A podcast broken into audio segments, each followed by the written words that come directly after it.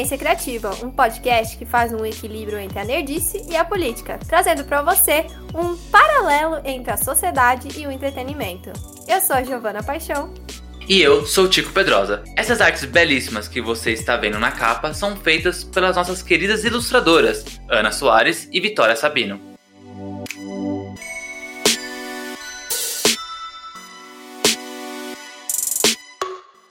E chegou o momento!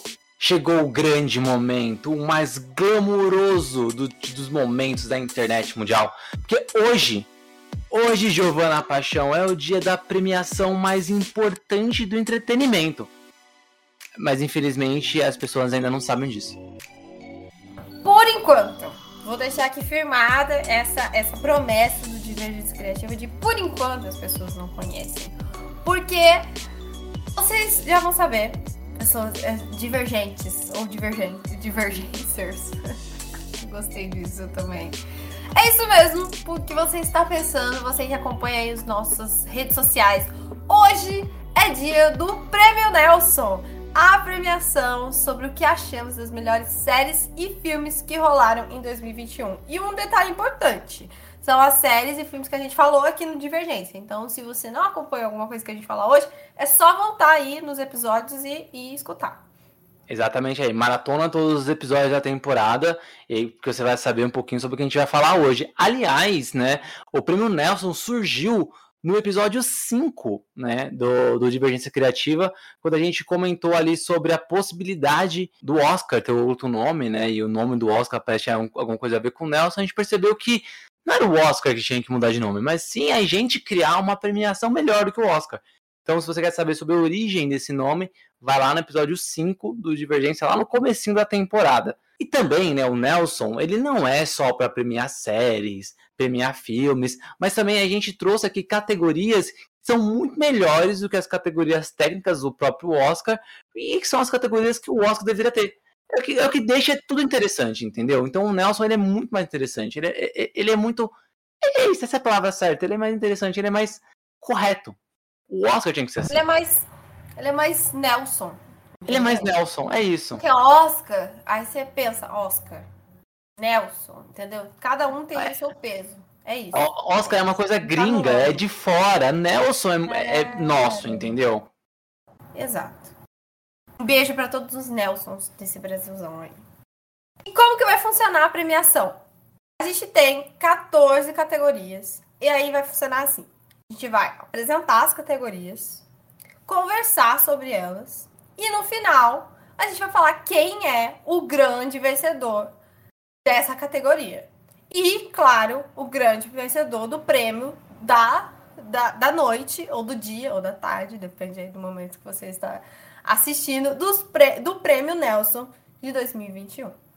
Primeiro bloco tem seis categorias. Depois a gente vai ter ali uma conversa especial com a Ana Soares e a Vitória Sabino, que são as nossas ilustradoras aqui do Divergência, né? Pra gente colocar o time Divergências aqui, ó, todo mundo junto. E aí elas vão trazer mais duas categorias e depois a gente volta para um terceiro bloco, né? Com mais seis categorias. Então é isso. Seis no primeiro bloco, a Ana e a Vitória chegam, falam duas categorias, também se apresentam, falam um pouquinho sobre elas, tal, pra gente conhecer todo mundo aqui do Divergência. E depois as outras seis categorias para acabar. E aí tem um grande prêmio da noite, é o grande Nelson, que é o do, do os melhores, né? Os melhor, melhor série, melhor filme.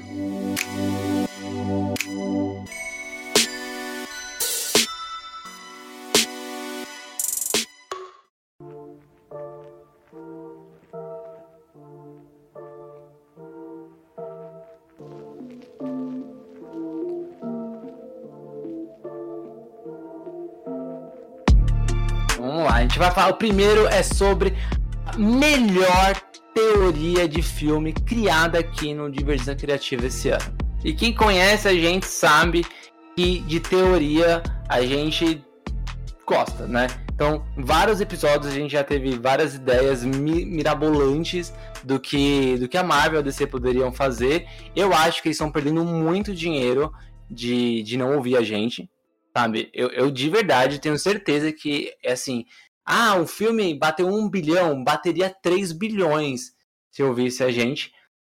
E essa teoria certeza absoluta que, nossa, ia passar todas as grandes bilheterias aí, não teria nem para Avatar, não teria nem para Vingadores Ultimato, não teria nem para o Vento Levou, que é a bilheteria, a maior bilheteria mundial, sem contar a inflação, né? Só por quantidade de pessoas que assistiram e não por dinheiro. A melhor teoria de filme surgiu lá no episódio 26, que a gente comentou sobre o Shang-Chi, né? O novo filme aí da Marvel, que agora já deve estar disponível no Disney Plus, provavelmente quando você está escutando, né? Porque agora, no momento atual que estamos gravando, já tá. Então, no futuro também deve estar. Foi a teoria sobre a Shark Girl e o King Shark. Eles fizeram um crossover, né? Da DC e da Marvel, porque são personagens cada um de um. E eles é, teriam ali o Baby Shark, né? Que é o da musiquinha Baby Shark. Baby Shark. Todo mundo sabe, né? Toda criança aí sabe, todo adulto sabe porque tem uma criança em casa. Era essa a teoria, porque a gente já tava ali numa vibe de representação, né? De cadê os personagens brasileiros ali nos quadrinhos, e na, principalmente no cinema, né? No quadrinho a gente até tem bastante. Mas. Bastante eu fui exagerada, não. A gente tem até uma, uma quantidade mínima. Alguns. É, uma, uma, quantidade mínima ali. Mas no cinema não tá rolando ainda. Então a gente achou que ia ser um bom momento ali de união entre Marvel e DC, fazer essa, essa combinação e aí ter o fruto dessa relação seu Baby Shark. Um delírio coletivo, claramente. um filme da Shark Girl que combinaria numa trilogia que faria um crossover com o King Shark e o terceiro filme teria o Baby Shark. Essa, essa de verdade merece merece não só o Nelson, mas todos os outros prêmios que a gente poderia dar. Mas como o Nelson é mais, é mais importante, então, ó, essa teoria é nossa. Episódio 26, tá lá. A próxima categoria é uma, uma coisa que a gente entende bem nesse nesse podcast, que é avaliar bundas alheias. Então, fica aí a categoria de melhor bunda de super-herói. E ficou para quem esse prêmio, Tico? Calma aí que. Ai, eu nunca imaginei que eu ia ouvir isso. Você, ah, a gente é especialista Mas em é olhar bunda alheia. Mas é verdade, nesse episódio a gente ficou avaliando bundas alheias. É, a gente ficou, não, a bunda do, do Chris, do Chris, como que é o nome dele? Do Capitão América é melhor. Ah, não, é a melhor do Capitão América novo, que é o, o menino que era o Falcão. Ah, não. Não, essa daqui é a melhor. Você que surgiu ainda com esse rapaz aí. Sim, sim, não, porque ele, ele tem realmente uma bunda bem avantajada. Ele tem uma bunda bem avantajada. A gente falou isso no episódio 23, né? Com a, quando a Nick ela participou para falar aí um pouquinho na DC e a gente acabou falando da bunda dele. Nelson vai para Tyler. Puta, como é que fala isso? Hoitlin. Hoitlin. É, tá bom. Vai pro Tyler Hoitlin, o Superman da série Superman e Lois. E é o seguinte, gente, se você acha que a gente tá de sacanagem, e assim, não vem com Scarlett Johansson, não vem com, com a Salma Hayek, não vem com essas mulheres não, porque nenhuma chega aos pés da bunda do Sr. Tyler. Então, entra no Google agora, enquanto você tá ouvindo, procura lá, Tyler Hoechlin. Se você não sabe escrever, porque acho que até eu não sei falar direito, é, coloca aí Superman Lois, né, que você vai ver o, o, o Colan o Colan dá um jeito ali de deixar o negócio mais, mais firme. E olha, tá de parabéns, hein, Tyler? Tá de parabéns. Então, Nelson vai para você. Bem, a Deus. Um pãozinho, velho. Um, pão, um pãozinho? um pãozão. Bom, a próxima categoria é de melhor coisa fofa. Eu queria que você falasse essa categoria, Giovana.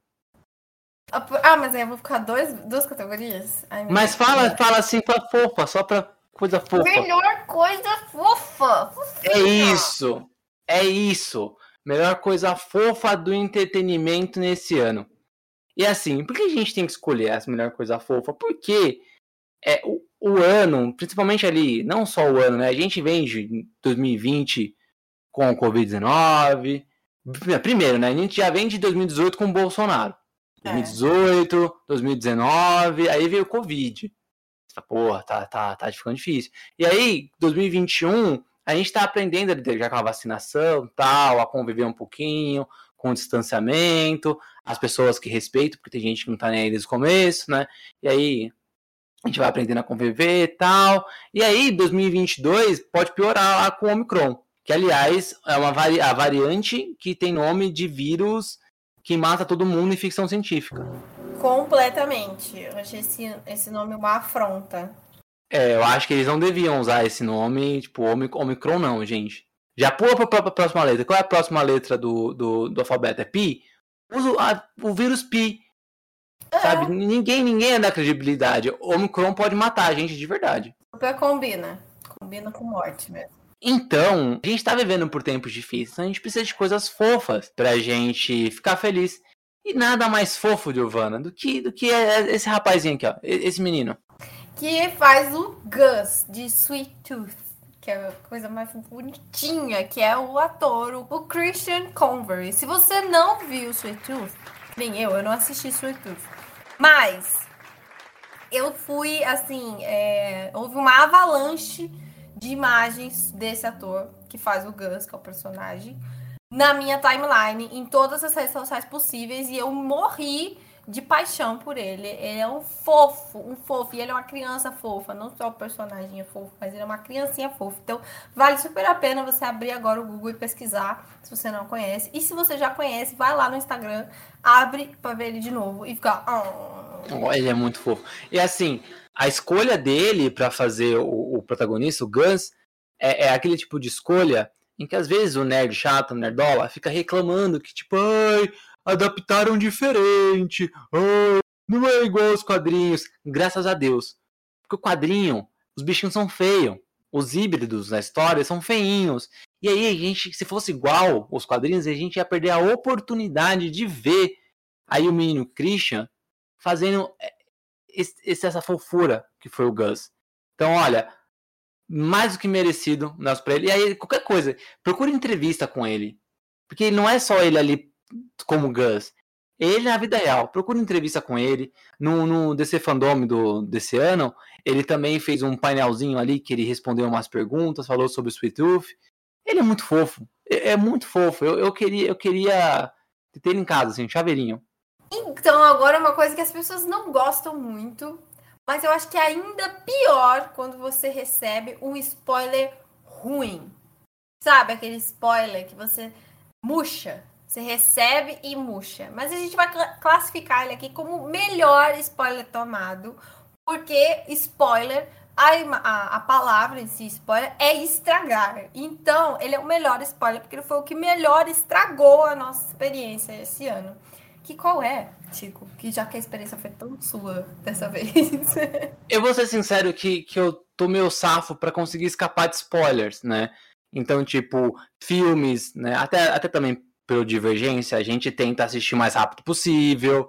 Séries, né? Séries Disney Plus, saem semanal, e aí fica fácil de você, tipo, conseguir ali assistir o episódio no dia do lançamento, você não toma spoiler. Só que a Netflix, ela tem que, ela tem que parar de lançar séries num, num dia só. Porque a gente tem vida, Netflix. A gente tem vida, a gente trabalha, a gente estuda, a gente grava podcast, entendeu? E não dá para assistir 10 episódios de uma temporada inteira num dia só. Dá, dá, entendeu? Mas a pessoa faz o quê? É, como é que a pessoa paga o boleto? Não paga o boleto, entendeu? E aí eu tava assistindo a última temporada de Lucifer, quando eu acabei tomando um spoiler, porque eu ainda não tinha terminado de assistir a série, eu tava no segundo episódio, eu acho. Eu tomei um spoiler de que a Rory, né, a personagem vivida pela Brianna Hindbrand, ela era filha do Lucifer que veio do futuro. E aí, não só tomei o spoiler, como eu já achei uma bosta esse plot. Que é uma coisa clichê. Clichê de eu já achei que ela era outra, um outro anjo, qualquer outra coisa, sabe? Mas a filha que veio do futuro é uma coisa tão clichê, tão clichê, que além de ter me murchado por ter visto spoiler, me murchou duas vezes porque era um spoiler de uma coisa que era ruim. Né? Eu já ia me decepcionar igual assistindo a série, mas puta, foi duas vezes, sabe? Foi a raiva do spoiler mais a, mais a decepção. Nossa, é muito ruim quando isso acontece. Já aconteceu algumas vezes comigo, mas esse ano não aconteceu. Aconteceu uma vez que eu tava assistindo uma série que. Qual era o nome da série? The Sinner. Acho que é isso. The Sinner. E ela tem três temporadas, se eu não me engano. A primeira é perfeita. Super recomendo. Fica aqui minha ressalva pra Decine, que eu acho que é de 2017 ou 2018. Maravilhosa. Assiste e, e, e pare por ali, porque eu continuei assistindo e me decepcionei. E aí eu tomei um spoiler da última temporada que eu também fiz que nem você, tio. Eu fiquei, primeiro, chateada porque eu tomei um spoiler. Depois, eu murchei, assim, eu falei, ah, meu Deus, mas que coisa horrível. E aí eu derreti por dentro. É muito ruim, é muito ruim. Vamos falar de coisa boa agora, né? Vamos falar de coisa, coisa que, que, que engrandece, né? Nesse prêmio Nelson, né? E a gente vai premiar agora, é, o nome da categoria é Se Tatuagem Mexesse, eu tatuaria essa cena. Que é alguma coisa que a gente assistiu esse ano, seja é, alguma cena de uma série, de um filme, de um trailer, que é melhor do que qualquer filme. Sabe, aqueles, aqueles dois minutinhos de cena que você fala assim, putz, isso daqui eu posso parar de assistir todos os filmes e só ficar assistindo isso daqui o tempo todo. Então, o prêmio de se tatuagem mexesse, eu tatuaria essa cena, vai para quem? Vai para o trailer. Olha, olha a potência de, desse negócio. Pro trailer de The Batman que surgiu lá na DC Fandom desse ano de 2021 e a gente comentou lá no episódio 33. E esse trailer, ele é tão tante que a gente tatuaria. Eu, inclusive, cara, se esse filme for muito bom, eu preciso fazer uma homenagem para ele, porque assim, vai ter que rolar uma tatuagem. Vai ter que rolar de algum jeito, alguma coisa representando ali o filme. Porque o trailer é lindo, lindo, lindo, lindo, lindo. Assim, você nem gosta de Batman? Vamos fingir, vamos fingir aqui que não estamos falando com nerds, né? Que provavelmente gostam muito de Batman, nem que nem que não goste do Batman em si vai consumir Batman por osmose, né? Quando lançar o filme. Mas eu acho e depois desse trailer que esse filme ele vai ser lindo. Eu lembro até agora da cena que tem que ela é vermelha e ela é um vermelho tão vivo que você fica animado com isso, sabe? É uma coisa muito bonita e é isso. Se tatuagem mexesse, eu tatuaria essa cena. Assim, eu tenho medo que já teve trailers que me enganaram. Tipo, o primeiro Esquadrão Suicida, é, por exemplo, foi um trailer que eu falei, nossa, vai ser legal. Aí não foi isso tudo, né? Então, às vezes engana. Mas tanto esse trailer do Batman de 2021 quanto do ano passado, de 2020, são trailers que eu assisti várias vezes, assim. E se tiver, é, sei lá, se o YouTube me indica ali como propaganda, eu assisto ele até o final, assim, eu não pulo. Eu acho muito bom esse trailer. É sensacional. É o ponto alto, assim, da, desse fandom mesmo.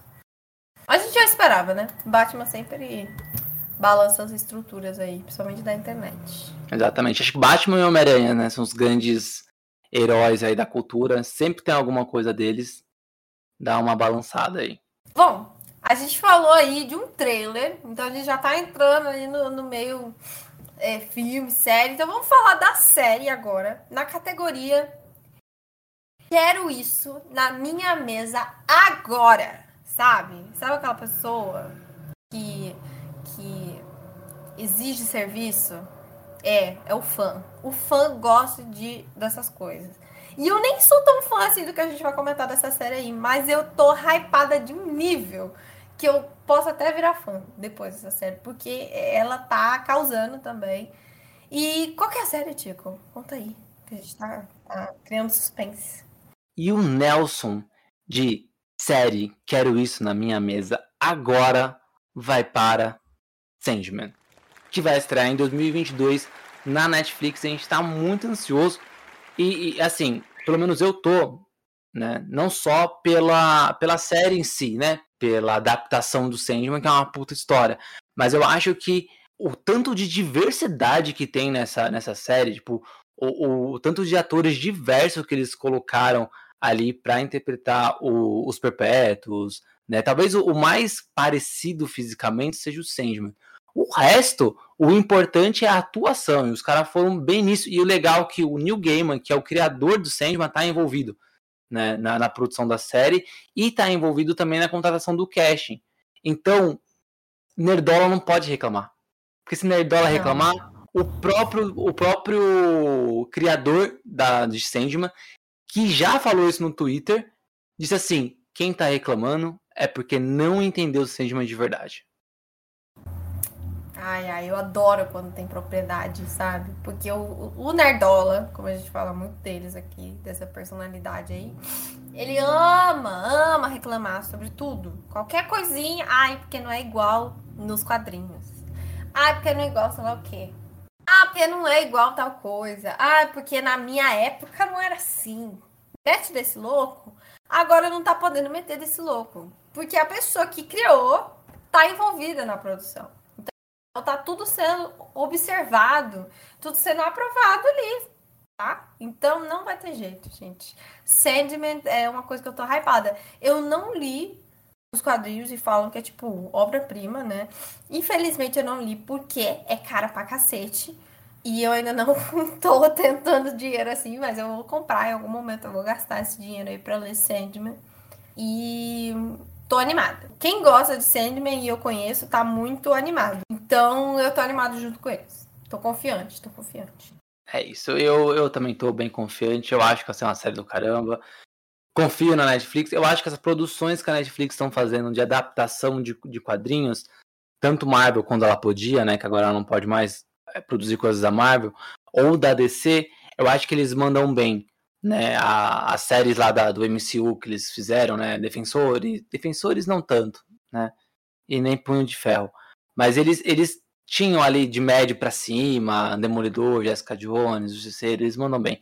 Na DC, eles também mandam bem, né, Lucifer é bem legal, mesmo diferente do, do, do material original, Sweet Tooth é bem legal, mesmo diferente do material, do material original, Sandman eu tenho certeza que vai ser diferente do material original, mas diferente das outras séries, o criador está envolvido.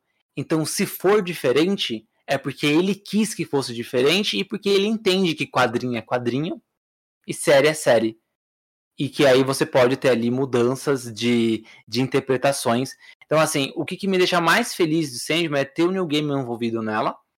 Porque qualquer tipo de reclamação que tiver, tipo, ai, a Netflix não sabe fazer adaptação, ai, Netflix estragou meu anime, que geralmente falam isso quando eles fazem filmes de, de anime, sabe? Não tem como, uhum. não vai ter como. Sandman é, é, é, a melhor prova de que adaptação é isso, vai mudar, né? Porque o criador tá, tá envolvido também. Então eu tô muito, mas muito ansioso para ver Sandman. E aí, Giovana, eu vou falar uma coisa para você que eu não sei contar. Porque eu falei no começo do episódio, e é óbvio que eu não vou, é óbvio que eu não vou editar, eu vou deixar assim mesmo, tá? Que eu falei que a gente ia fazer um primeiro bloco com seis categorias. a gente esqueceu. Mas não são seis categorias, são sete. Esse primeiro bloco tem sete categorias. Ah, e aí, antes, antes de terminar então esse bloco, a gente vai falar sobre o Quero Isso na Minha Mesa Agora, só que versão filme. Cara, e aí chocando um total de zero pessoas, né? Que depois que escutou esses últimos minutos aí já entendeu qual que é o filme que a gente quer na nossa mesa agora. A, o vencedor da categoria é ele mesmo. O Batman. O Batman aparecendo aqui pela segunda vez no Nelson, cara. Porque não tem como. Não tem como. Não tem como, sabe? É tipo assim é uma coisa que une pessoas, assim como o Homem-Aranha, que a gente tá vendo aí o hype. No momento que a gente tá gravando, tá o hype total da pré-venda dos ingressos de Homem-Aranha. E Batman, eu acho que vai ser no mesmo nível. É, eu, a única coisa que eu espero que Batman não tenha essa. Eu vou usar, usar o português bem claro. Essa putaria que o Homem-Aranha teve de ficar caindo um monte de rumor na internet. E, ah, e é rumor, é, vazamento, e aí coisa que não era vazamento, uma pessoa que falava que era vazamento. Tipo, teve um dia, é, o dia que saiu o segundo trailer no YouTube, não, no YouTube não, né? Na internet, que a Sony soltou o segundo trailer, eu fui olhar no, no YouTube. Fui, eu fui olhar assim, tipo, só pra ter. pra ver o que tava acontecendo.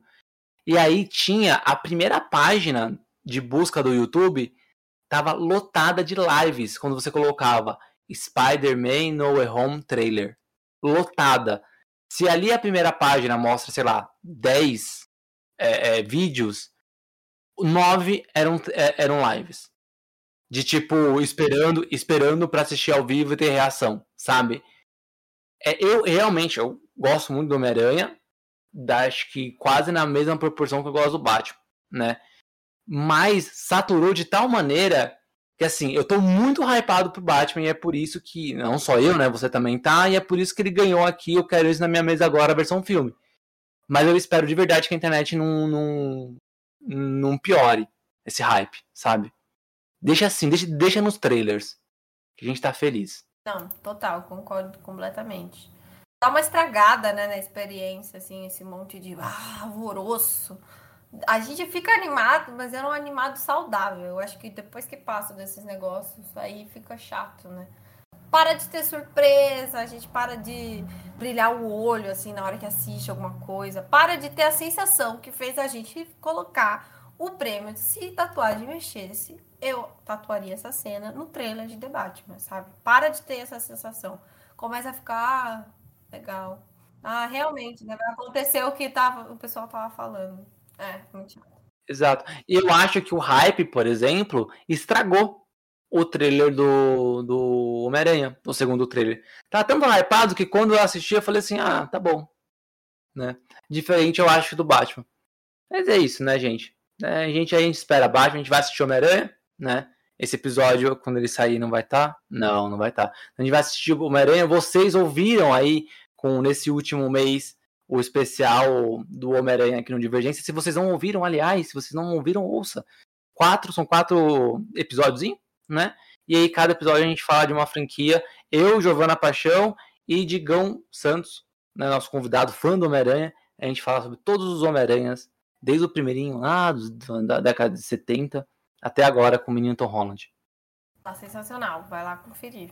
É isso aí. E agora, Giovana, Agora sim, depois desses sete, não seis indicações, a gente vai chamar aqui para conversar com a gente as duas pessoas que são a cara do Divergência Criativa, né? O que vocês olham, as artes maravilhosas que tem nas capas da, dos episódios, são feitas por, por elas duas, Ana Soares e Vitória Sabino, para trazer mais glamour aqui para esse episódio. E a gente vai conversar sobre o que, que elas gostam, que, que elas fazem. Então, bora lá.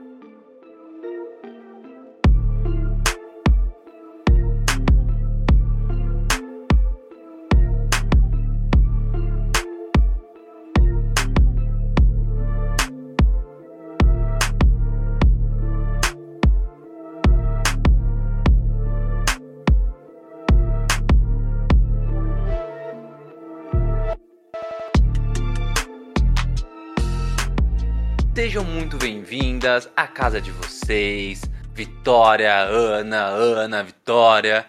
Bom, vamos primeiro conversar um pouquinho para saber sobre o gosto de vocês, né? A gente deu uma stalkeada que a gente, a gente é stalker. A gente não tem vergonha de falar isso, né?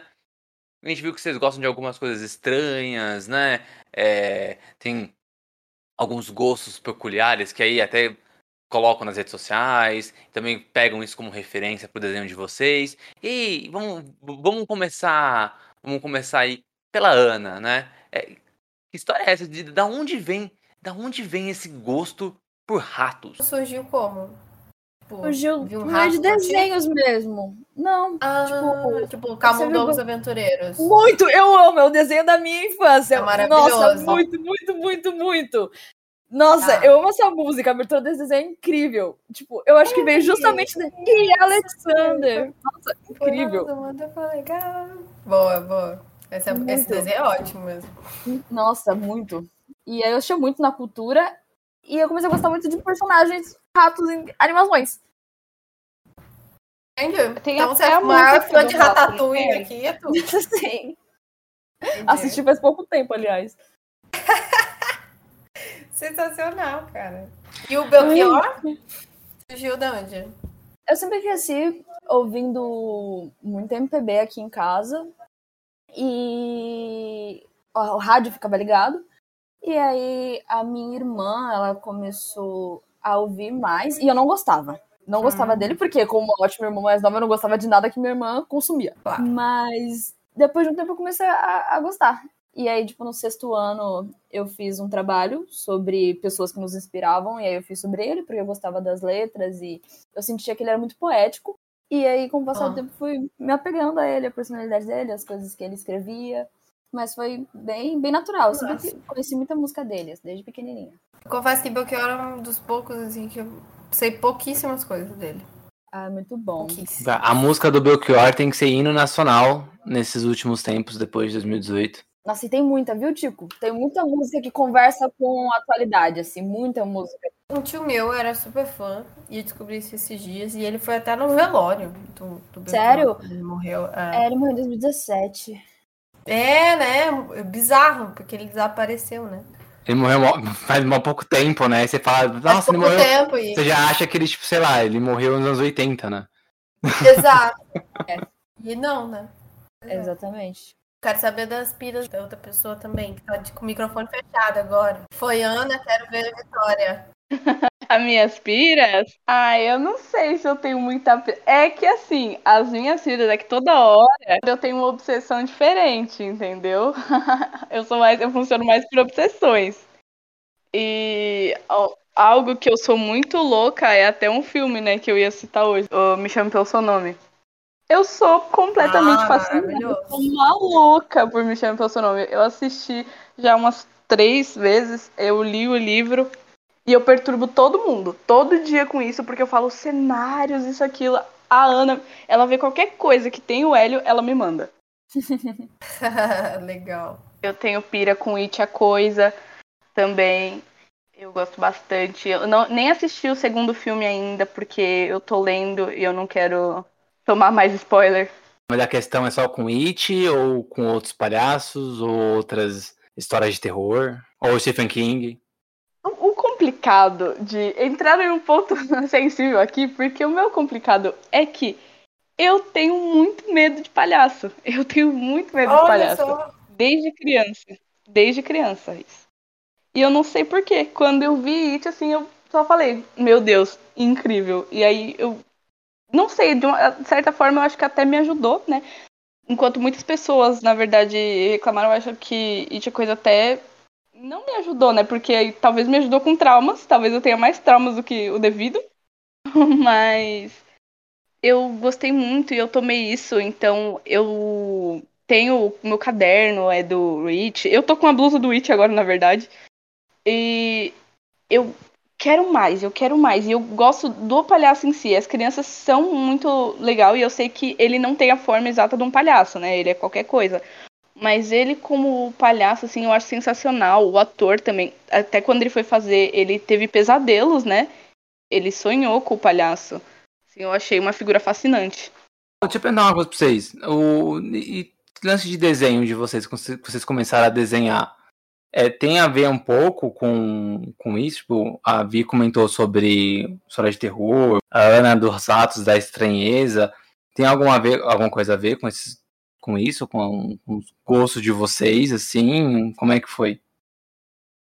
Eu comecei a desenhar muito pequena, tipo, muito pequenininha mesmo. Eu era do tipo de criança que eu preferia ficar riscando do que tá com uma Barbie na mão. Eu, tipo, risquei Bíblia aqui em casa, pra vocês terem noção.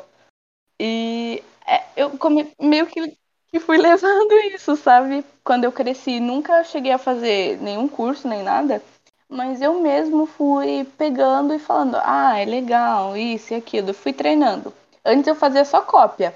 Aí eu falei: poxa, quero ter um estilo de desenho, quero criar algo que eu mesma faço, sabe? Porque eu sempre senti muito interesse em poder fazer algo meu para me expressar, né? Porque é, é, é sempre aquilo, né? Eu sou uma pessoa meio estranha, aí eu queria mostrar o que eu, né? E aí eu comecei a fazer, e eu acho que eu tenho até algum, alguns desenhos antigos aqui. Mas eu parei uma época, eu, eu fiquei estacada, assim. E aí eu voltei. E quando eu voltei a desenhar, foi bem o ano que eu conheci a Ana. E a Ana já desenhava antes? Nada. De criança eu lembro de eu fazer pouco, assim, coisa de escola, de precisar fazer alguma coisa e desenhar. Mas vira, vira e mexe, eu desenhava um olhinho, sabe? Rabiscava alguma coisa numa folha aleatória, fazia algum desenho, mas nada, nada, nada. E no ano aí que eu conheci a Vitória, eu lembro que a Vitória foi em 2018, a Vitória tinha essa parada de desenhar. E aí, numa aula, eu desenvolvi um, uma pessoa, um personagem, eu comecei a rabiscar. E aí eu criei um personagem meu. Eu não tinha conhecimento técnico nenhum, nem nada. Foi do nada. Eu pensei em algumas características e aí eu visualizei um rosto. E aí eu esbocei, ela foi me ajudando. E aí eu desenvolvi, tipo, outros, outros três personagens e criei uma história na minha cabeça. E ela gostou muito e me incentivou muito. Mas aí eu deixei isso aí na gaveta. E eu só fui começar a desenhar em 2019. E aí é engraçado, porque, tipo, enquanto a Vitória falou que ela não consegue nem pensar quando ela começou, porque tava a vida toda ali, meio que desde pequena, eu tenho o dia específico anotado do meu primeiro desenho. Foi dia 16 de março. Foi quando eu falei, ah, vou começar a desenhar. Meu hobby. E aí eu fiz um primeiro desenho e desde então, muito rapidamente, eu adquiri a mesa digitalizadora e aí comecei a fazer desenhos digitais e tudo mais. Então eu não desenho muito tempo. Eu tenho muita coisa para aprender ainda.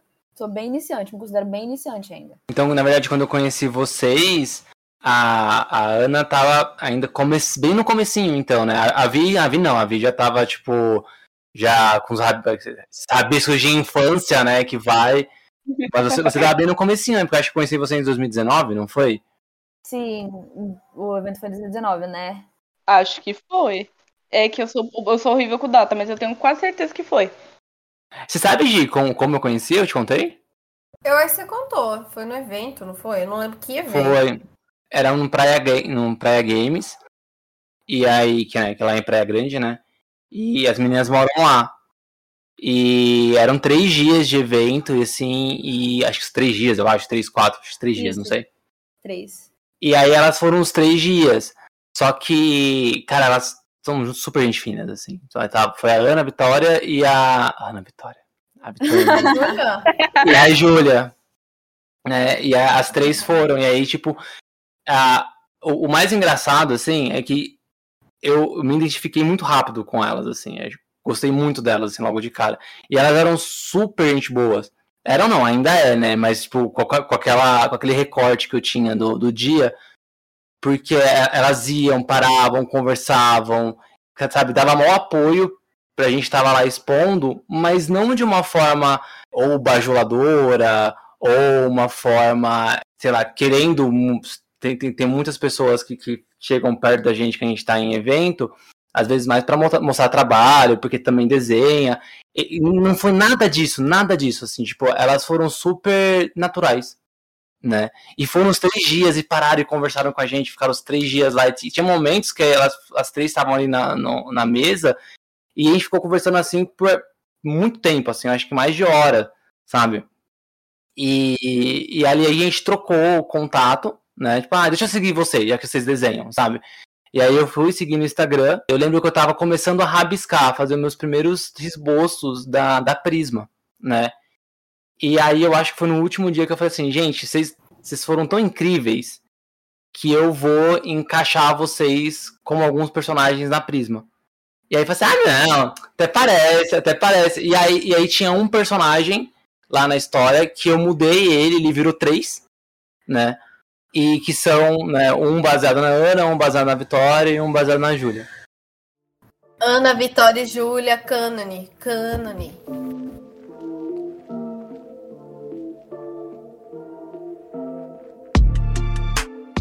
Mas já que vocês já se apresentaram, já falaram do gosto, já falou como começou a desenhar, manda aí, Vi, você primeiro as suas indicações aí, quais são os filmes que você, ou séries que você assistiu já nesses últimos meses, anos, que você queria aí dar um Nelson para essas produções.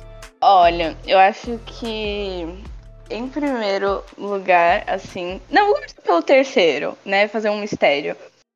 Eu acho que em terceiro lugar, assim, eu colocaria. É um filme bem antigo, tipo, não bem antigo, mas ele é antigo, mas que eu gosto muito. E que, pra mim, assim, as pessoas deveriam assistir até hoje e lidar que é o melhor filme do mundo, só porque eu falei, que é o Edward Mão Tesoura. Não é nada atual, mas é algo que eu gosto muito. E partindo para mais atuais, né? Eu tenho uma série que fica em segundo lugar, que é a As Belas Maldições, eu acho, Good Omens, que é da Amazon. E que é sensacional. São um anjo e um demônio que estão tentando evitar o Armagedon. Então, tipo, sabe, o anjo ele fica totalmente pirado porque ele é um anjo, sabe? Ele não pode evitar a vontade de Deus, né? Que seria um plano dele. Eu, e tem um, um humor, assim, que é, é meio engraçado. É, humor é pra ser engraçado, né? Só que é meio diferente. E aí eu gosto muito dessa série. É, eu me bati muito com o personagem, né, o, o Crowley, porque ele é todo assim, meio irônico, assim. Ele é muito engraçado, eu gosto do Crowley. Não que eu seja muito engraçada, tá? Mas eu gosto muito dele. Em primeiro lugar, né, agora, é, eu colocaria Me Chame Pelo Seu Nome, que eu acho que é o mais atual. Na verdade, eu acho que a série é de 2019 e Me Chame Pelo Seu Nome é de 2018. E porque é um, um filme que ele consegue conversar com você, né? E eu acho que as pessoas realmente deveriam assistir porque o final, principalmente, tem conselhos ali, conselhos que você pode muito pegar para você e simplesmente levar, sabe? E é um, um filme que ele trata de algo meio. Não pesado, não seria a palavra certa, mas trata de algo que machuca, mas é para mim ainda é tratado de uma forma que passa um pouco leve, mas te dá gatilhos. Muito bom. Então Nelson vai pro Me Chame Pelo Seu Nome? Pra Me Chame Pelo Seu Nome, sim. Bom, então ó, Produtores, diretores e todo mundo que trabalha, venham buscar o Nelson aqui, São Paulo. Isso. E a corre gente entrega. Aqui, corre aqui. Corre aqui que é a gente entrega. É o, é o Timothy, Timothy. Ai, não lembro o nome dele. Nossa, mas é, nossa, mas é um mistério. É, eu não vou mesmo. nem me arriscar. Aquele menino lá, né? Chama ele. Eu chamo ele mesmo. Vem cá buscar seu prêmio. E Ana, e qual, qual, qual produção aí merece um Nelson? é, então, eu sou muito, muito fã de animações. Eu acho que é o, o conteúdo que eu mais consumo. Eu vou fazer umas menções honrosas. Eu gostei muito de uma que não é animação, apesar de eu ter começado assim, que é a Misteriosa Sociedade Benedict. É, tá no Disney Plus.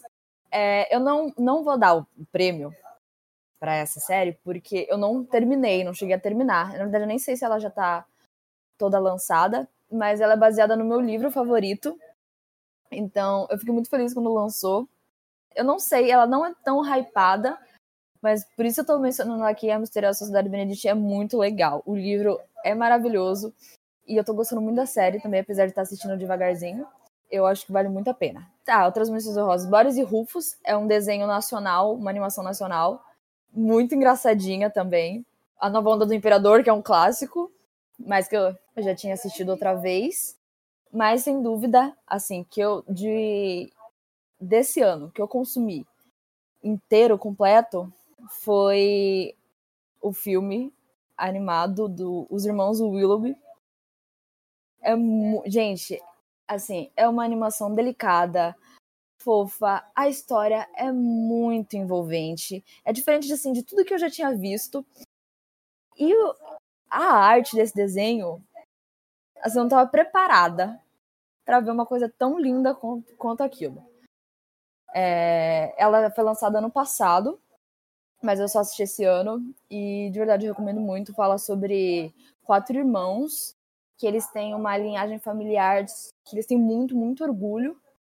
Só que os pais deles são meio diferentes. Então eles têm vários problemas familiares e a gente acompanha esses irmãos numa aventura que eles propõem para os pais dele. E assim, eu recomendo muito. É muito lindo. Por favor, assistam quem ainda não assistiu. Já tá anotado essa. Adoro animação também. É linda, linda, linda. Time animação. então, esses foram as, as, as indicações especiais das grandes ilustradoras daqui do Divergência, elas que fazem a cara no Divergência, porque, como isso é um podcast, vocês não, graças a Deus, vocês não veem a minha cara. E infelizmente vocês não veem a cara da Giovana também.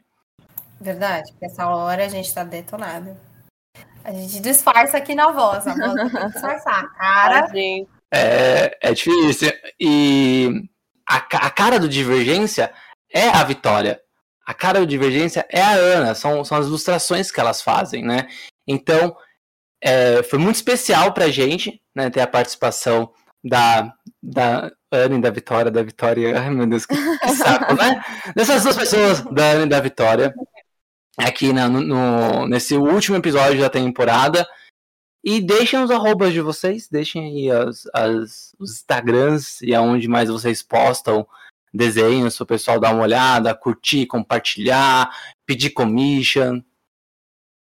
Nossa, é que me- meus users, eles são um, mistério, mas o do Instagram, o meu é arroba itsartv, arte sem E, e o do Twitter é diferente, porque eu tive neurônios a menos na hora de criar. Mas é V-I-T-W-W-R-I-A, sim, de Vitória. Eu não tenho criatividade, mas se você quiser um desenho, você pode me chamar por esses lugares. Então, se o Instagram é itsartv, o, o Twitter poderia ser, sei lá, itsletterv, sabe? Uma coisa assim. It's right V. Eu deveria ter te chamado pra criar, mas não. Eu Não, brainstorm. It's test V, sabe? Alguma Nossa, coisa eu assim. Dá pra mudar. mudar, dá pra mudar. Eu acho que eu vou mudar mesmo, porque assim, ó, você viu como eu fui criativa na hora de colocar o nome? Coloquei meu nome. Fui muito criativa, assim. Mas eu pretendo mudar. It's test V, é isso. Vai por mim. Sucesso. Dá pra me encontrar no Instagram como anarte.soa, com dois N's e também sem o E no arte. anarte.soa. E no Twitter eu tô como Estranha Ana. Tudo junto. Estranha Ana. É um pouco mais fácil. Vou levar como um julgamento. Eu vou levar como um julgamento. é mais fácil. É isso, gente. Obrigado por vocês terem participado. É isso. Agradecido. Foi bom trocar ideia. E mais, não só pela gravação, É, mas né? também porque a gente faz mal tempão que a gente não conversa. Acho que desde 2019 a gente não conversa de verdade. Exatamente, só por Verdade. mensagem. Aí, ó. Tudo errado? Tem que conversar. Tchau, tchau, gente. Muito obrigada. Muito, muito obrigada. Muito um obrigada, prazer, viu? gente.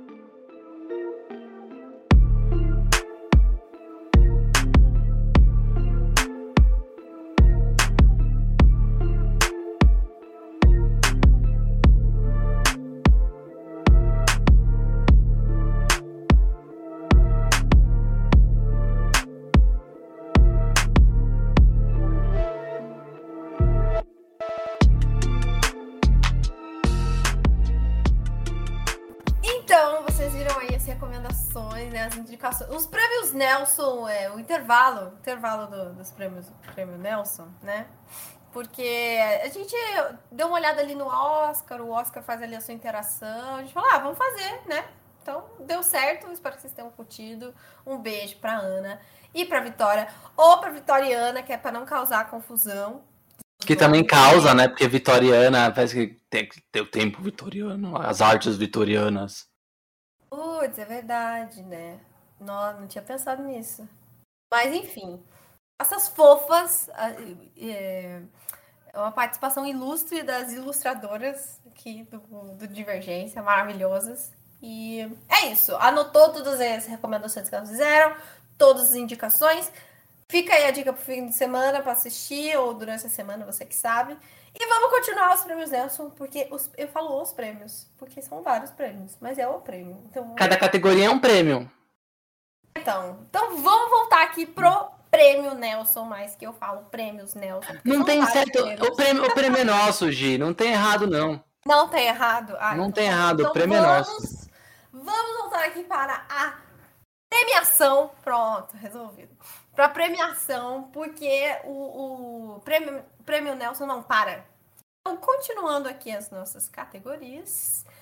Fem- é, lá, continuando as nossas categorias, a gente chega nessa que é bem impactante, que eu gosto bastante.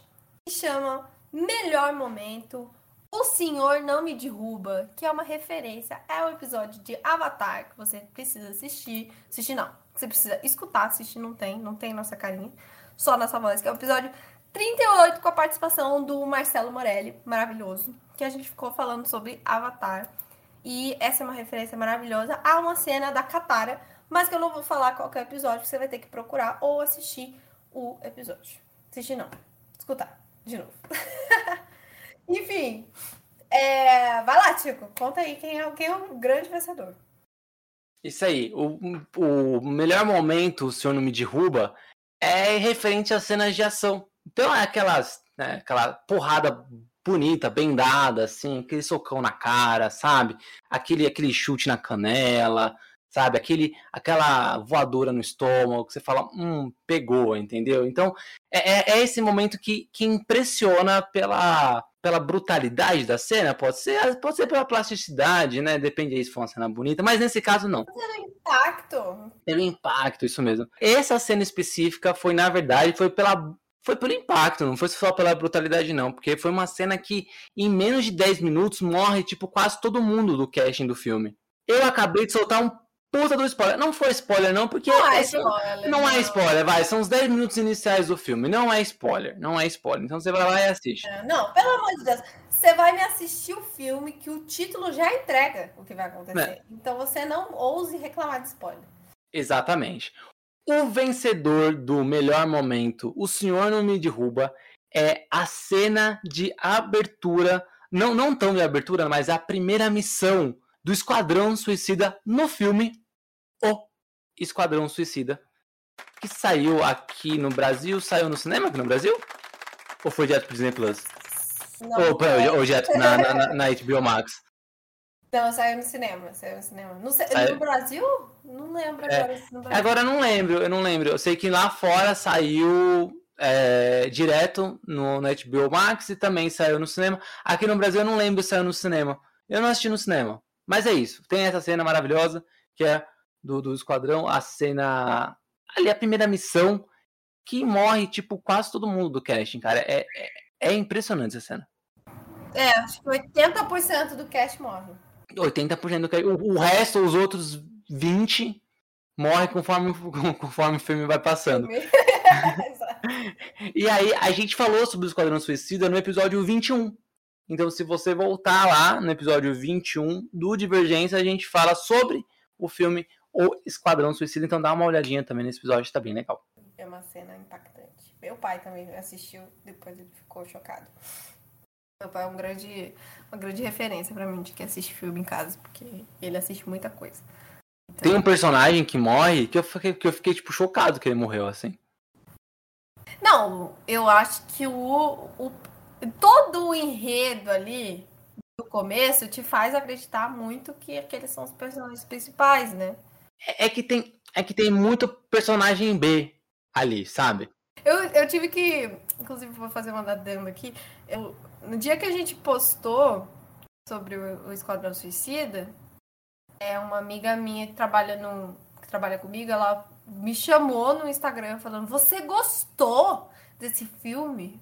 E a gente ficou discutindo acho que duas horas assim sobre sobre ela não ter gostado e eu ter gostado muito. E eu falei: "Cara, é isso aí, sabe? Isso aí é Esquadrão Suicida na veia, entendeu? Então eu curti porque tá sendo fiel. Tá sendo fiel que ele se, se propõe a ser.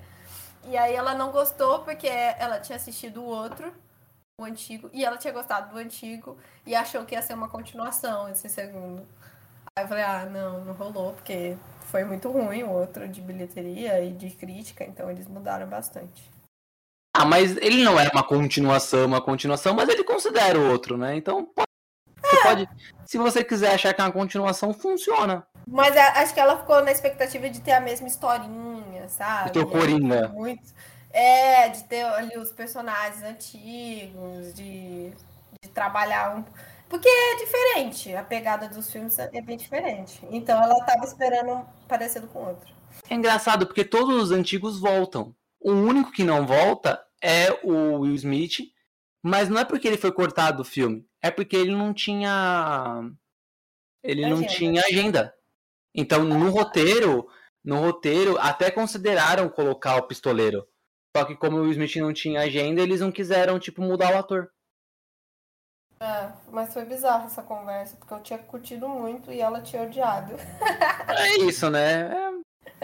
É... Talvez ela não concorde também com essa premiação do Nelson agora, com essa categoria. É, tudo bem. Um beijo, Rafa. É isso, pra você, esse comentário.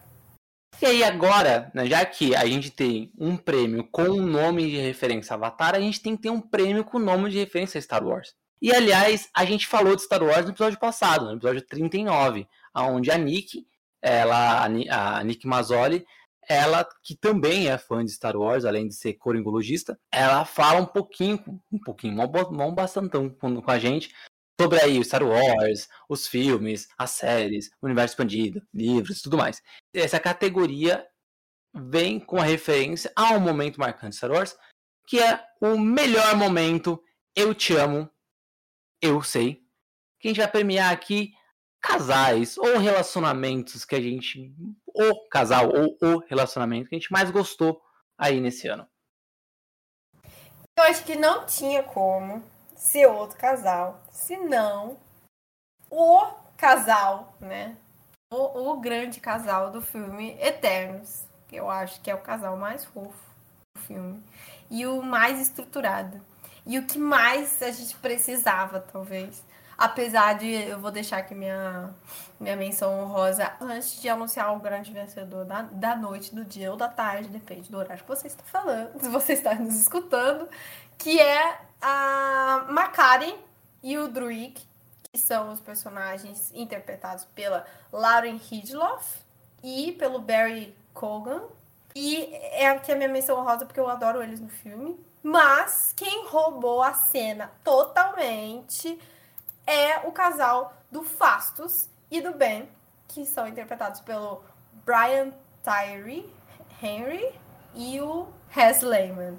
Eles são muito incríveis e aí tá aí, primeiramente a gente já falou isso no episódio 36 do podcast, a gente comentou sobre Eternos e a gente falou que finalmente temos um casal LGBTQIA+, QIA+, na Marvel e é muito legal que a gente tem um homem negro e também um homem de com descendências provavelmente é, árabes, né? Ali do, do mais oriental. Então eu achei isso sensacional e tá aqui o prêmio do Eu Te Amo, Eu Sei. Referência aí pro Tico também. E é isso, é isso. Eu morro de amores ainda. O que eu mais gosto do Fastos e do Bem é, é que, assim, eu tava conversando com um amigo sobre a linha tênue entre a forçação de barra, que as pessoas chamam de lacração, e o, o colocar ali a, os personagens de forma orgânica, né? Porque a vida, ela é orgânica. Né? Você pode ser preconceituoso, você pode ser um nerdola chato, mas as coisas acontecem ali, mesmo você usando o cabresto, as coisas estão acontecendo à sua volta e tem famílias LGBTQIA+, né, famílias homoafetivas, e assim, famílias mesmo, com filhos, sabe? Seja eles gerados com genes dos, das duas pessoas ou adotados, sabe? São famílias. A família tradicional brasileira nunca existiu, não existe. Isso daí de um homem, a mulher, dois filhos, geralmente branco e loiros, sabe? Do, do, do comercial de Doriana. Com, é, com Golden do, do comercial de, de margarina da década de 90. Isso não existe, cara. Na verdade, existe na ficção, aonde as novelas e os comerciais dos anos 90 e dos anos 2000 te encheram a, a, a cabeça, sabe? Mas não existe. Se você olhar, provavelmente, para o teu tom de pele ou para o teu cabelo, você não tem absolutamente nada a ver com aquele casal lá da, do, do comercial de margarina, né? Óbvio, deve ter algum loiro ouvindo a gente, né? Alguma loira ouvindo a gente, mas a maioria não é. A maioria não, não, não, não faz parte do padrão. E sim, a gente é racista reverso. A gente é, a gente é racista reverso. Então, olha, olha o corpo, né? Nossos, nossos corpos não são aqueles corpos saradas e tudo mais.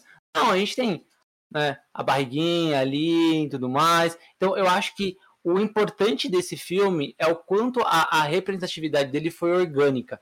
E o Fastos e o Ben, eles vêm de uma forma tão orgânica, porque o Fastos, além de ser um, um homem negro, ele também é gordo. O Ben, ele tem essa descendência do Oriente Médio.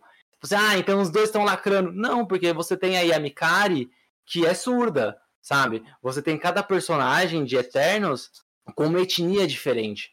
O filme inteiro é diverso e é muito difícil a gente não ter dado ali o melhor momento, eu te amo, eu sei, para um casal fruto desse filme tão diverso que a gente amou. Tanto o casal quanto o filme. Exatamente, exatamente. E assim, você, pessoa, eu queria focar aqui. A, a família tradicional brasileira, ela nem é. Assim, ela, é, eu não sei quem foi que cogitou essa ideia dela ser branca, porque a família tradicional brasileira, brasileira mesmo, é indígena. E os indígenas aqui, ó, meus filhos, eles já evoluíram ó, há tempos com essas coisas. A gente tem histórico, histórias aí da, do primeiro caso de, de homofobia, né? Você sabia disso, Tico? Do, do, do rapaz que, quando os portugueses invadiram o, o Brasil, tem aquele caso do, do, do, do índio que ele foi interpretado como homossexual, né, pelos portugueses. E isso era pecado e tudo mais. E daí eles enfiaram esse rapaz dentro de um, de um canhão e tacaram, né? Atearam fogo, não sei como que é. Explodiu o, o, o negócio. Atirou o cara. Exato. E aí isso foi o primeiro. Isso tá lá, acho que é na Bahia.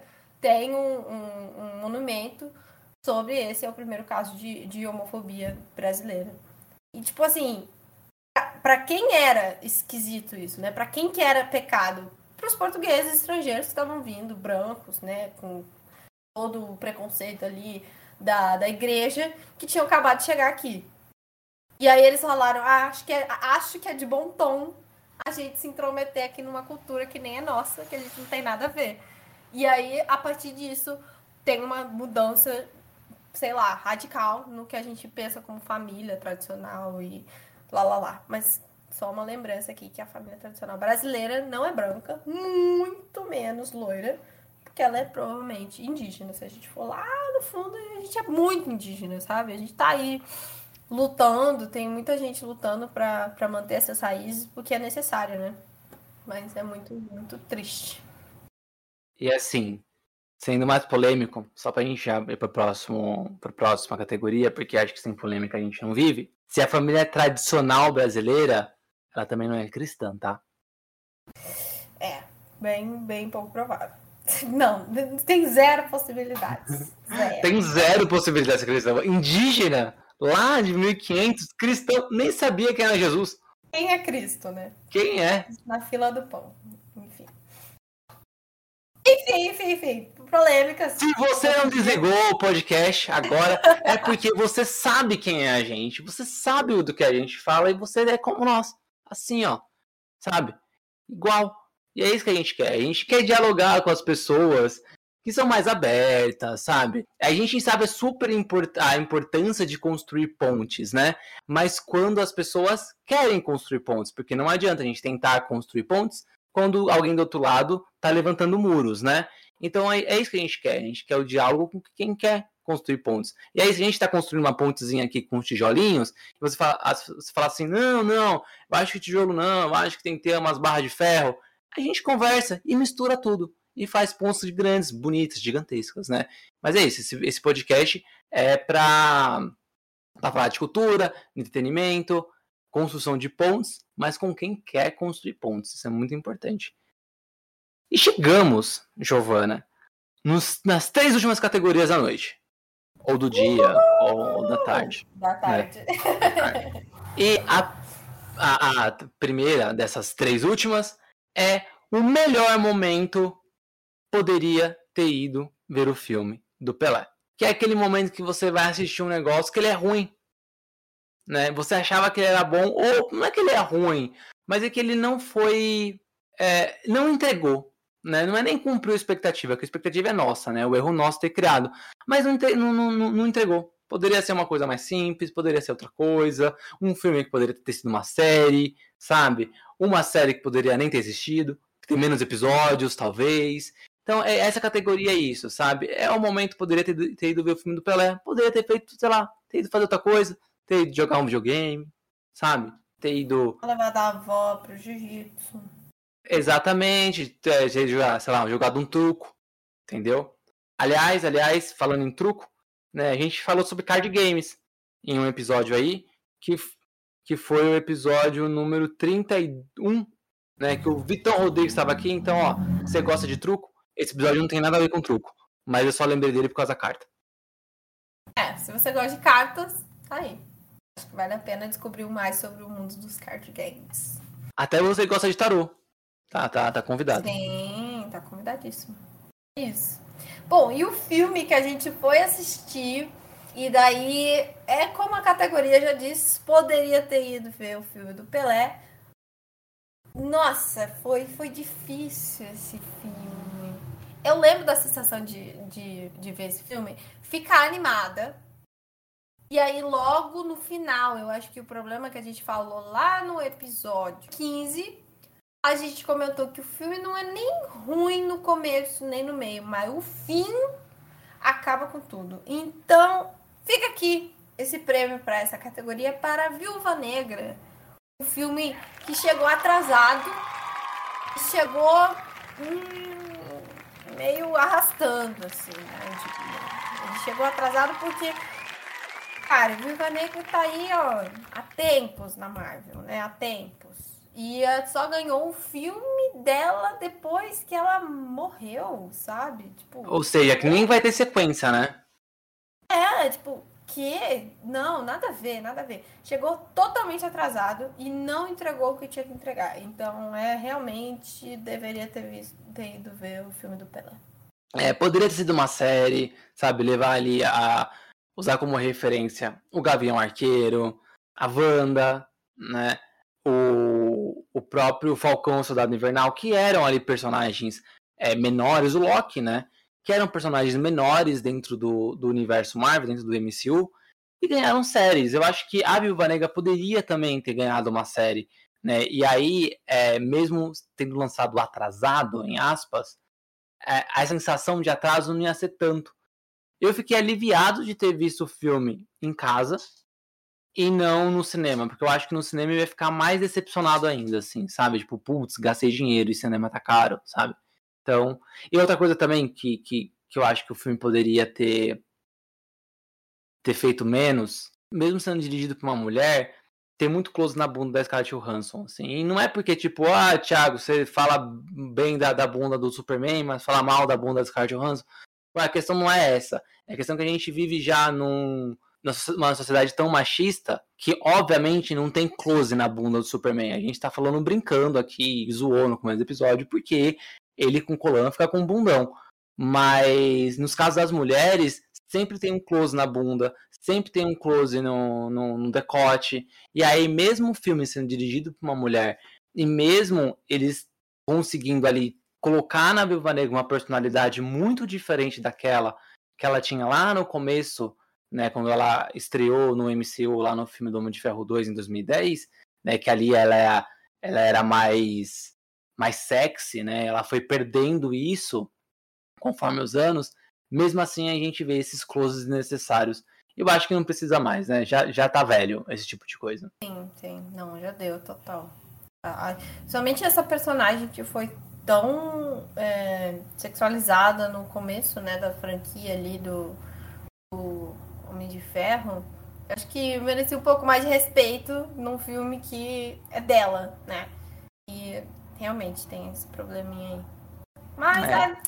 tipo, cansei de falar de coisa ruim. Vamos falar de coisa boa de novo? Vamos As falar de coisa boa. Duas categorias, vamos lá.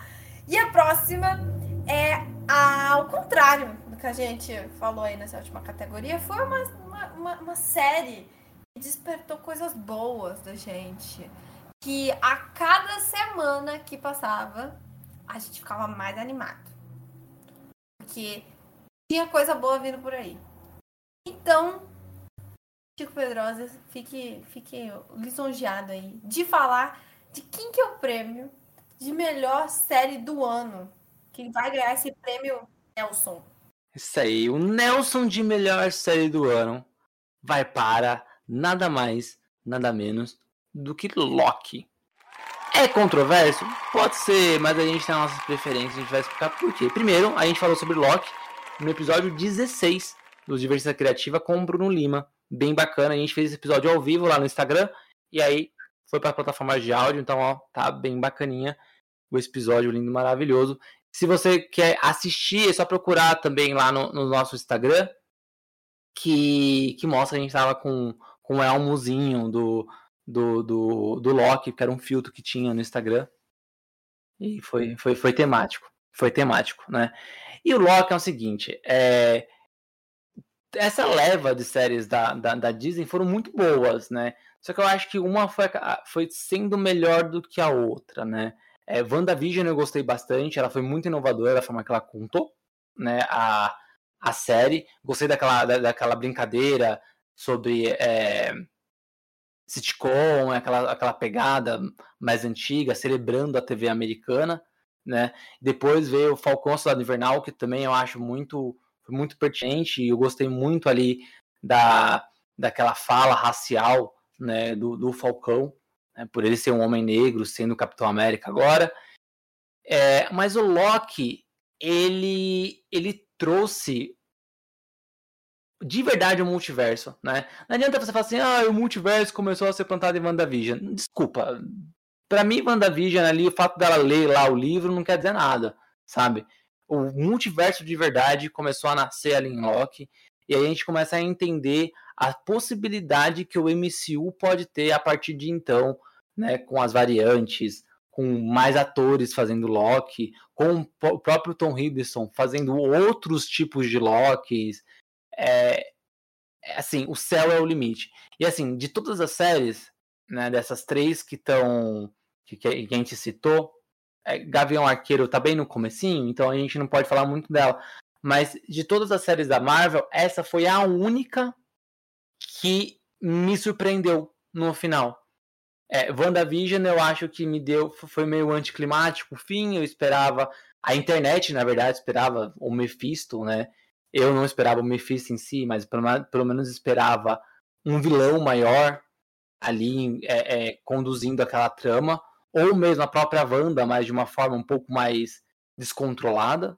É, Falcão Soldado Invernal, é, mesmo trazendo conceitos novos, modernizando o Capitão América, ela também trouxe ali mais ou menos o que, o que ela estava propondo. O Loki teve o Kang, e aí quem ia, quem conseguia imaginar que o Kang ia aparecer logo na série, eu achei sensacional.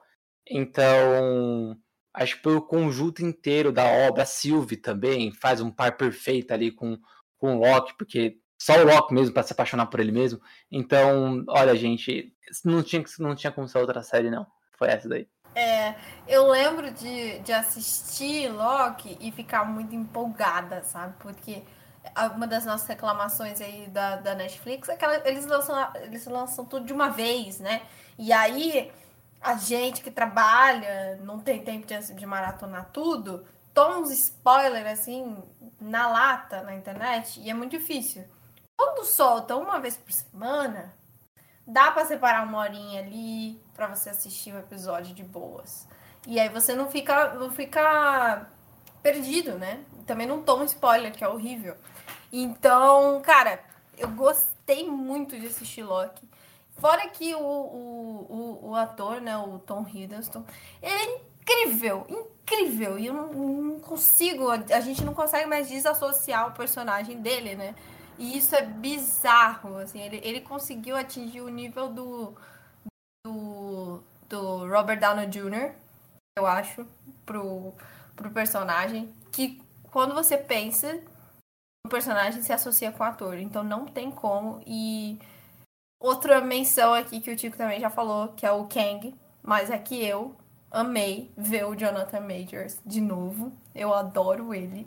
E eu tava morrendo de saudade dele desde que Lovecraft Country foi cancelada. então foi muito bom saber que eu vou poder revê-lo mais vezes aí no cinema, provavelmente agora, né? Já que o Kang é um super vilão aí. É, ele volta no Homem-Formiga. É, então, vai ser, vai ser sensacional. E também o impacto que a série teve, né? a partir do último episódio da série, que vai te levando ali numa caminhadinha bem legal, eu curti demais acompanhar. Mexe em tudo, né? Porque agora o multiverso foi destrancado, né? Ele fez assim. Ele abriu a porta do multiverso. Então, mudou totalmente a realidade ali da Marvel. E eu achei isso sensacional. A cena final, quando ele tá lá desesperado. Cara, o que é aquela cena que, que encerra, sabe? Que ele encontra o, o rapaz.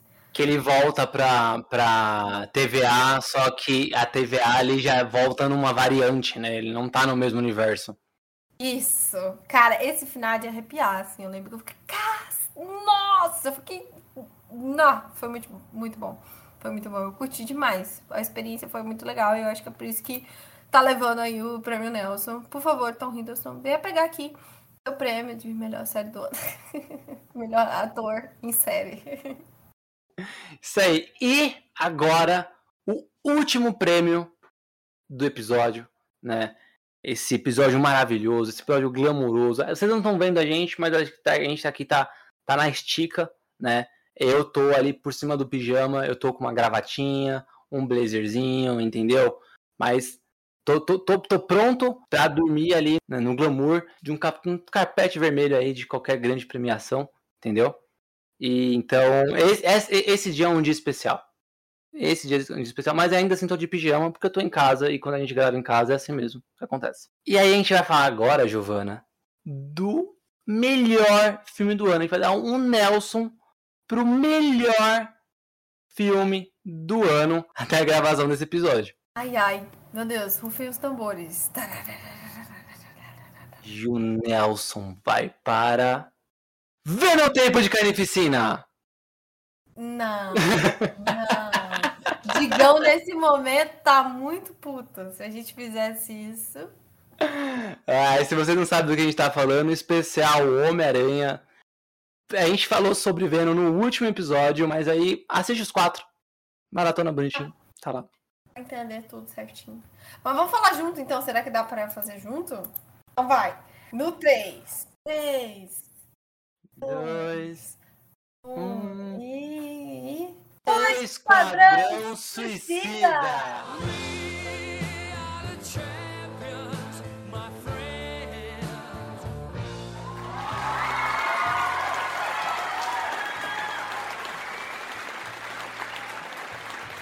Todos os filmes aí que a gente assistiu nesse 2021 e que a gente comentou também aqui na no Divergência, o Esquadrão Suicida foi o mais completinho, mais redondinho, mais que preencheu nosso coração. Acho que foi um dos mais com, com assinatura. A gente gosta muito do James Gunn e foi um filme dele.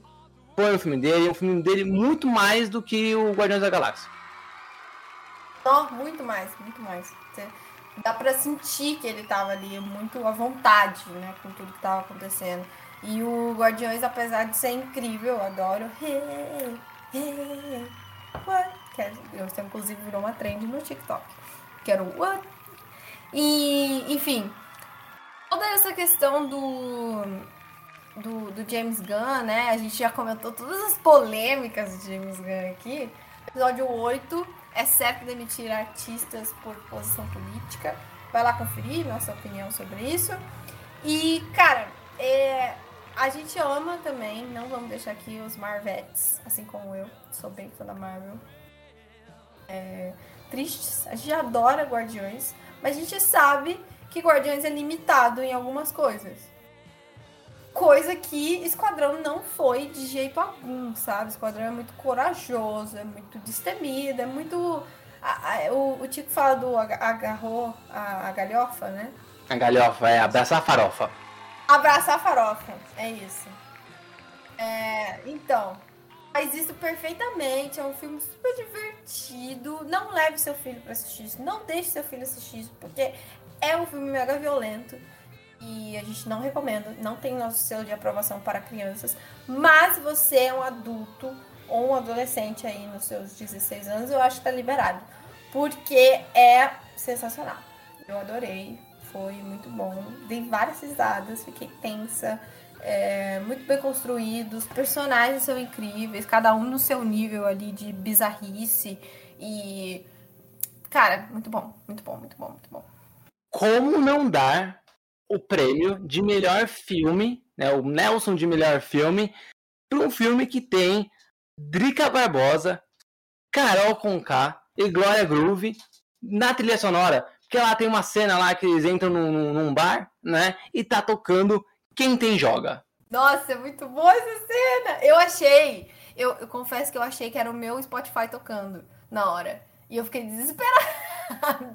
Eu falei assim, meu Deus do céu, o tá tocando no filme. E aí eu, nossa, não, não é. Ai, meu Deus, da onde tá vindo isso? E aí tava vindo do filme, cara, sensacional, sensacional. Então, acabou, acabou o prêmio Nelson, Giovana Paixão. E não só o prêmio Nelson, acabou a primeira temporada do Divergência Criativa. Foram 40 episódios, mais alguns episódios de dicas que a gente dava lá no começo da temporada, e mais o especial do Homem-Aranha agora no final da temporada. Nossa, é coisa pra caramba, né?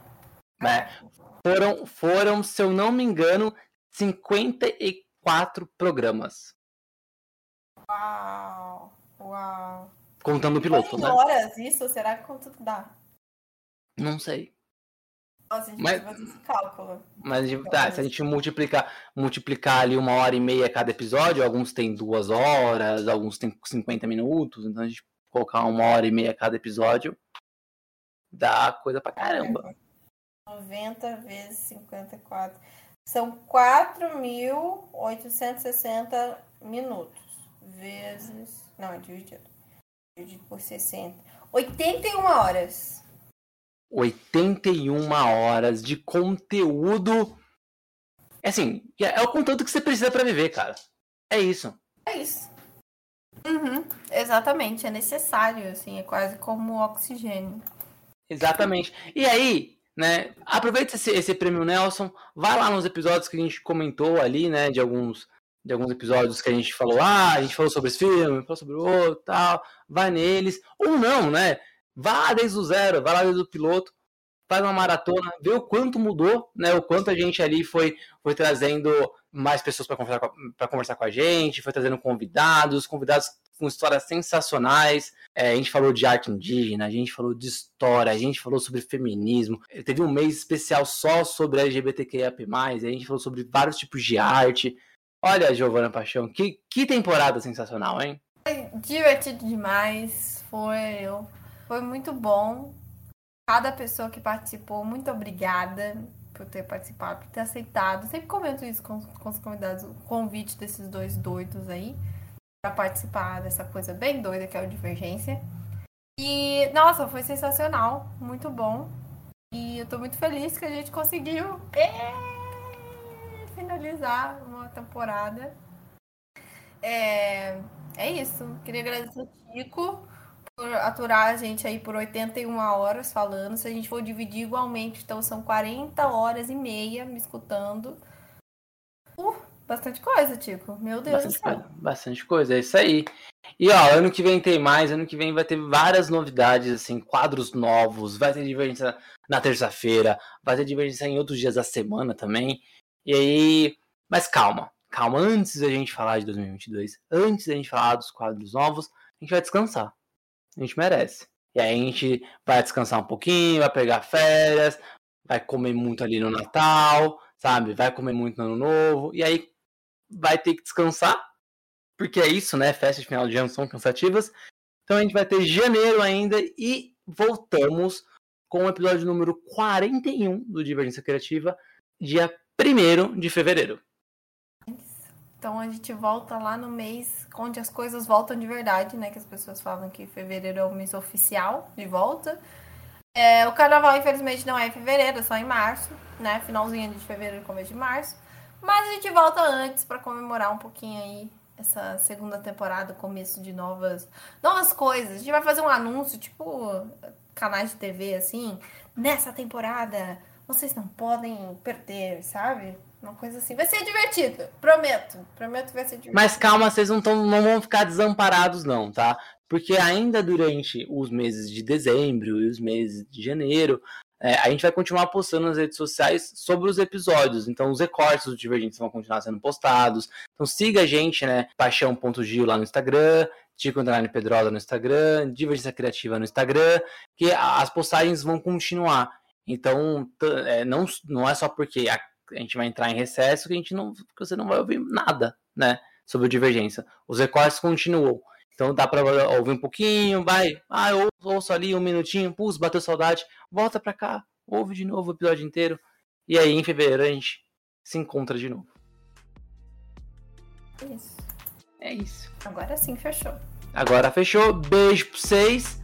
Até Beijo. fevereiro. Feliz Natal para vocês. É... Feliz, ano, novo. ano novo. Quem fizer aniversário ali entre esse meio do caminho, também feliz aniversário.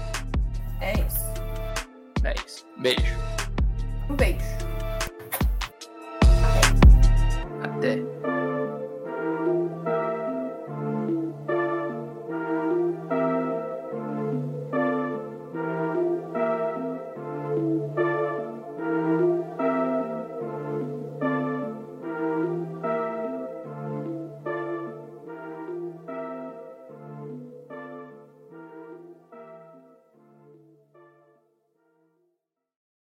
Você acabou de ouvir esse episódio maravilhoso. E, peraí, ainda não segue a gente nas redes sociais?